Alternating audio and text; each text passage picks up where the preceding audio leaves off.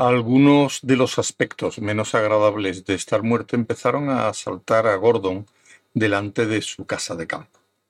En realidad, bajo cualquier criterio, se trataba de una casa bastante grande, pero siempre había querido tener una casa en el campo, y por eso cuando al fin le llegó el momento de comprarse una y descubrió que tenía mucho más dinero del que nunca pudo soñar seriamente que tenía, adquirió una antigua y amplia rectoría a la que llamó Casa de Campo, a pesar de sus siete habitaciones, y casi dos hectáreas de húmedo terreno de Cambridgeshire, lo que no contribuyó a que cayese simpático a las personas que solo tenían casas de campo.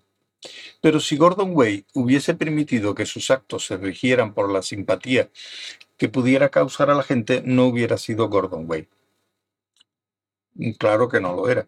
Ya no era Gordon Way, sino su fantasma.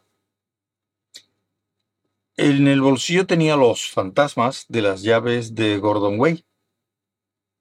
Al darse cuenta de ello, se detuvo allí mismo, invisible. Francamente, la idea de atravesar los muros le repugnaba. Era algo que durante toda la noche había tratado penosamente de evitar. En cambio, se había dedicado a la caza de todos los objetos que tocaba con ánimo de someterlos y, de paso, sentir cierta solidez existencial. Entrar en casa, en su casa, de un modo que no fuese por la puerta y con aires de propietario, le llenaba de una dolorosa sensación de pérdida.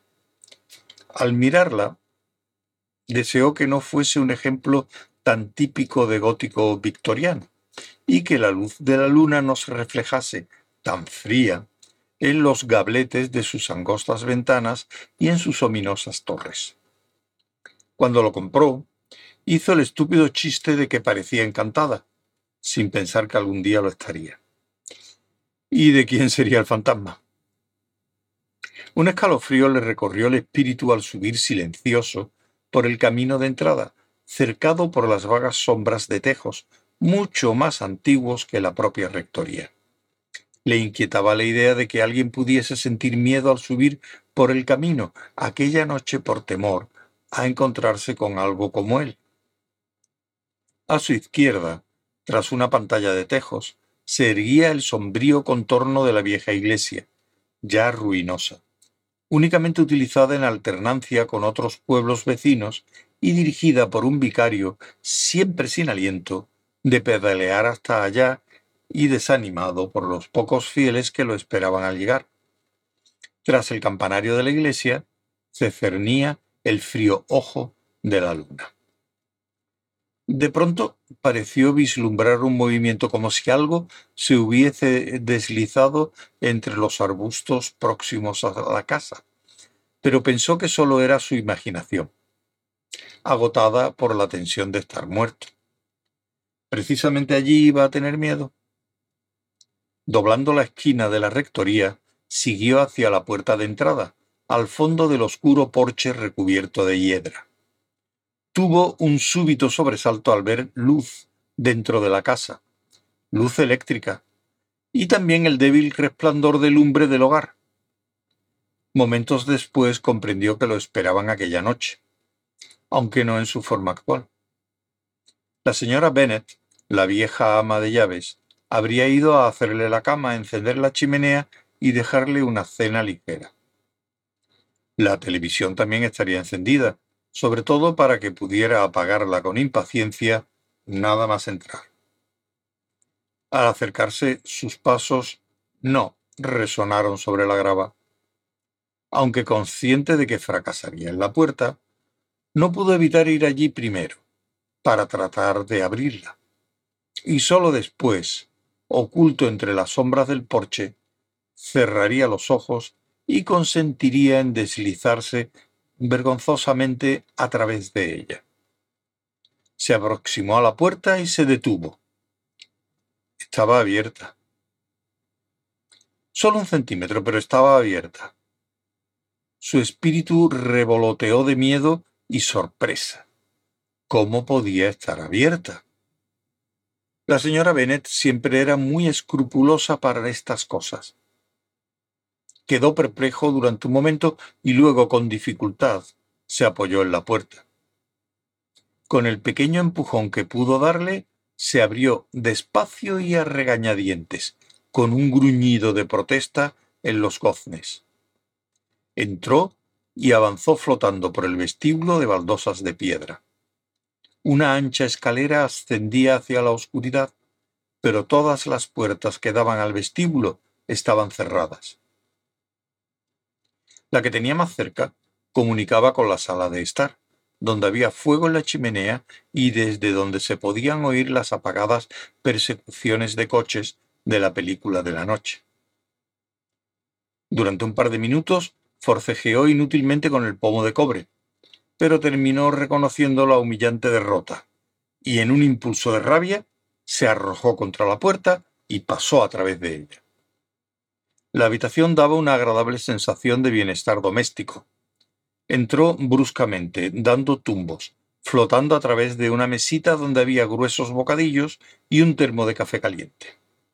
Atravesando una espaciosa butaca demasiado voluminosa, la chimenea, la espesa y cálida pared de ladrillo, hasta ir a parar al oscuro y frío comedor del otro cuarto. La puerta que daba a la sala de estar también estaba cerrada. Gordon la manipuló con dedos entumecidos y luego, rindiéndose a la evidencia, se armó de valor y la atravesó con calma y suavidad, observando por primera vez la exquisita textura interna de la madera. La comodidad de la habitación fue casi demasiado para Gordon, que la recorrió con aire distraído, incapaz de aposentarse en ella, pero dejándose penetrar por la viva sensación de calor que se desprendía de la chimenea. A él no podía calentarlo. ¿Qué harían los fantasmas durante toda la noche? se preguntó. Inquieto, se sentó a ver la televisión. Pero pronto fueron acabándose las persecuciones de coche y solo quedó nieve gris y ruido blanco, que no pudo desconectar. Descubrió que se había hundido demasiado en el asiento y al levantarse de golpe se vio confundido con partes de la butaca. Intentó divertirse poniéndose de pie encima de la mesa, pero no llegó a aliviar un estado de ánimo que inexorablemente se deslizaba del abatimiento a algo peor. A lo mejor podía dormir, tal vez. No sentía cansancio ni tenía sueño, solo una ansia mortal de olvidar. Volvió a atravesar la puerta cerrada y salió al, al sombrío vestíbulo, de donde arrancaban las sólidas escaleras que conducían a las oscuras habitaciones del piso de arriba. Subió por ellas, incorpóreo. Sabía que no tenía sentido. Si uno no puede abrir la puerta de la habitación, tampoco podrá dormir en la cama. Atravesó la puerta y, flotando, se echó sobre la colcha, que adivinaba fría aunque no podía sentirla. Parecía que la luna no iba a dejarle en paz, mientras estaba ahí tumbado, con los ojos bien abiertos y vacíos, ya incapaz de recordar lo que era el sueño o cómo se dormía. El terror del vacío se apoderó de él, el horror de estar tumbado sin pausa y para siempre despierto a las cuatro de la mañana. No había ningún sitio donde ir, nada que hacer y nadie a quien ir a despertar que no se aterrorizase ante su vista. El peor momento fue cuando vio a Richard en la carretera, su rostro pálido y paralizado en el parabrisas. Volvió a observar su rostro y el de la pálida criatura que estaba a su lado. Eso había sido lo que había estremecido el último resto de calor que le quedaba en lo más recóndito de la mente y que le había indicado que aquello era sólo un problema pasajero. Por la noche parecía horroroso, pero estaría bien por la mañana cuando hubiese gente y solventara el asunto. Guardó en la mente el recuerdo de aquel instante y no quiso dejarlo escapar. Había visto a Richard. Y Richard de eso estaba seguro, le había visto a él. Las cosas no iban a marchar bien. Cuando se sentía tan mal por la noche solía bajar a ver lo que había en la nevera. así que ahora bajó. Sería más agradable que la habitación iluminada por la luna. Andaría a oscuras por la cocina tropezando con todo. Se deslizó por la barandilla, atravesándola parcialmente. Flotó a través de la puerta de la cocina con decisión y durante cinco minutos dedicó toda su energía y concentración a encender la luz. Aquello le proporcionó una sensación de triunfo y decidió celebrarlo con una cerveza. Se dio por vencido al cabo de un par de minutos, tras hacer juegos malabares y dejar caer la lata de Fosters. No tenía la menor idea de cómo tirar de la anilla de la apertura. Y además, había agitado mucho la cerveza. ¿Qué iba a hacer con ella si llegaba a abrirla? No tenía cuerpo para retenerla. Arrojó la lata, que rodó bajo un armario. Empezó a notar algo.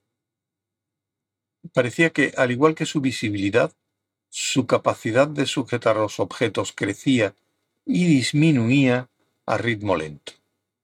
Pero era un ritmo irregular, o quizás sus efectos eran unas veces más pronunciados que otras. Eso también parecía fluctuar con arreglo a un ritmo más lento, solo que en aquel momento le pareció que aumentaba. En una súbita fiebre de actividad, trató de averiguar cuántas cosas de la cocina podía mover, utilizar o poner en funcionamiento. Abrió, armarios y sacó cajones, esparciendo cubiertos por el suelo. Logró arrancar un ronroneo a la batidora, dejó caer el molinillo de café sin haberlo puesto en marcha, abrió el gas de la cocina, pero fue incapaz de encenderlo. Hizo estragos en una hogaza de pan con un cuchillo de trinchar. Apareció un ratón que, con la piel electrificada de terror, se escabulló enseguida.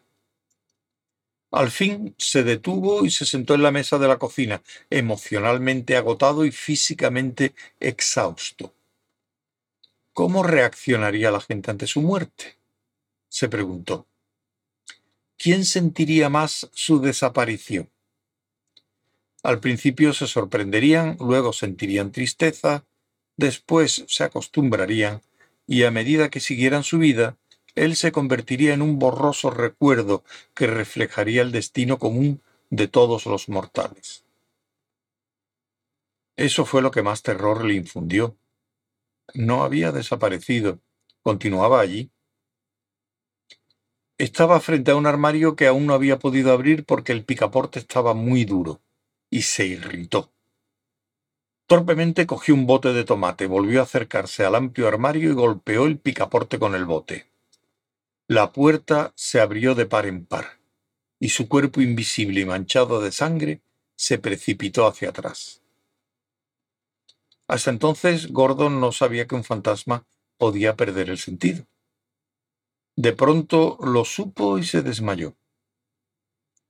Un par de horas después le despertó la explosión de la cocina de gas.